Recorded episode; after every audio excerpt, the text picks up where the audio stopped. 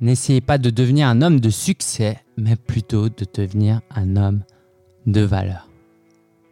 Ce que j'aimerais partager avec toi en ce 13e jour, c'est la corrélation, le lien entre business et contribution.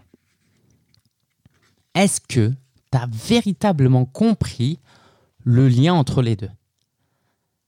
Si aujourd'hui, je te disais que je gagnais 100 milliards par an, ça te montrerait l'influence que j'ai sur cette planète. Ok, que tu sois d'accord ou pas avec les GAFA, ok, Google, Apple, Facebook, Amazon, tu peux pas nier qu'ils ont une influence énorme sur cette terre.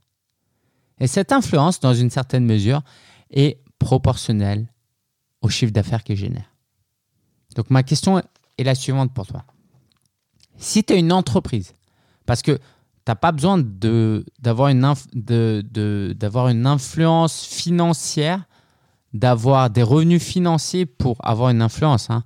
Tu pourrais très bien euh, être un leader d'opinion, être une maman ou un père au foyer qui s'occupe très bien de ses enfants et avoir beaucoup de euh, apporter beaucoup. Mais réfléchissons comme des entrepreneurs, puisque tu es entrepreneur.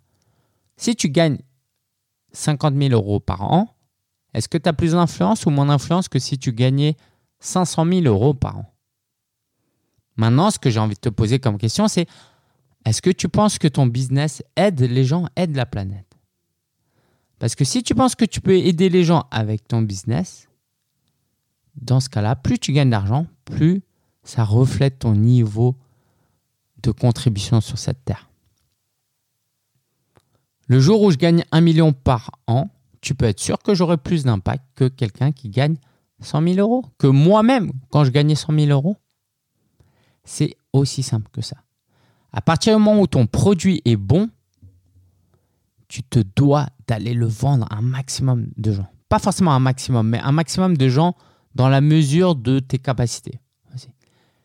Si tu peux servir 10 clients, ne te contente pas de 5. Si tu peux gagner 200 000 euros, ne te contente pas de 100 000 euros. Si tu peux, hein. Mais on a vu que tu pouvais peut-être bien plus que tu ne le pensais.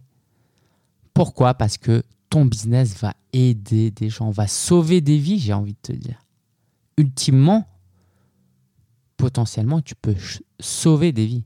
Moi, j'ai des articles de blog qui ont sauvé des vies. J'ai un blog qui s'appelle espritvive.com. J'ai écrit des articles sur le suicide. Euh, un jour, en fait, je ne sais pas pourquoi, je suis tombé sur des articles sur suicide. J'ai tapé comment suicider. J'ai vu plein d'articles qui montraient comment suicider. Je me suis dit, mais c'est pas normal. euh, on peut pas inciter les gens à suicider. Du coup, j'ai fait un article pour être bien classé en termes de SEO. Et, euh, et évidemment, j'invitais pas les gens à se suicider. J'ai eu deux personnes qui m'ont dit Merci, ton article m'a sauvé la vie.